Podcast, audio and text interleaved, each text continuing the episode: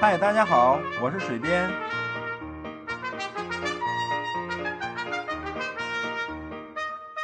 闲聊是一切沟通的开始。大家好，今天分享李文的一篇文章。李敖这个父亲，在很多人眼里，爸爸是个狠角色，甚至有些人用痞气来形容他。但我始终觉得，爸爸的痞子气是建立在他深厚学问的基础上。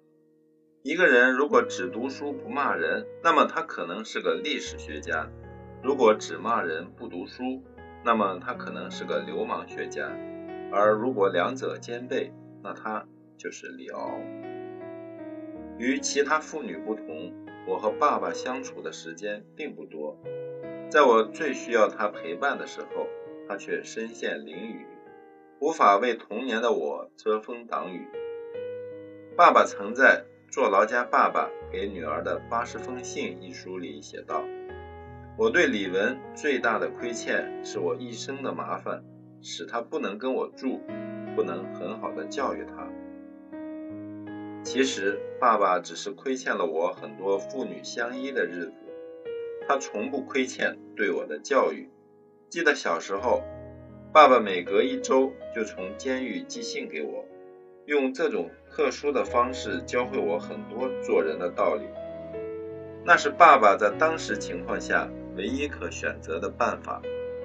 他把自己对女儿的牵挂凝注在字里行间，笔锋过处仿佛铿锵有声，丝毫不见牢狱生涯的凄凉困苦。父亲性烈如火，直言敢骂。即使身至险地，也浑不在意。父亲用言行教导我，要做强者，不要做弱者。他灌输给我不畏强权、勇敢追求真相的道理。但强者并不好做，尤其要改变一个社会长久形成的制度和观念，其反弹的力道会让触及者付出惨重的代价。所谓先驱，只是功成后的标榜和称颂；被视作异类，遭受排挤压制，才是斗士无法规避的宿命。爸爸用他一生的时间，以一己之力对抗传统文化中的不合理之处。有人形容他是战神，我想并不为过，但很少有人能够读出爸爸慷慨激昂背后的辛酸无奈。沉痛悲凉，爸爸在这一过程中渐渐养成了对簿公堂的嗜好，喜欢打官司。为什么喜欢打官司？因为有很多愤懑，很多不平，很多不公正的遭遇。最初被人称为天才的爸爸，以为自己找到了一个治疗这个社会疮症的良方，口诛笔伐。这种方式在大众媒体普及的今天，确实会产生一定的效果，可也仅限于一定，对根本问题还是无法起到太多实际效果。那么，实际效果是什么？是要靠诉讼。我打官司，我告你，就可以解决很多问题。所以，我李敖就开始在台湾变成一个非常好讼的人。爸爸的言传身教，极大的影响了我。爸爸说：“不认识我们的人喜欢看我们的文章，认识我们的人喜欢听我们讲话，了解我们的人喜欢我们这个人。我们做人比我们讲的话好，我们讲话比我们的文章好。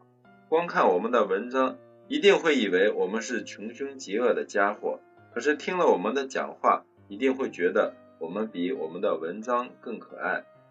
等对我们有了更深一层的了解，就会发现我们又厉害又善良。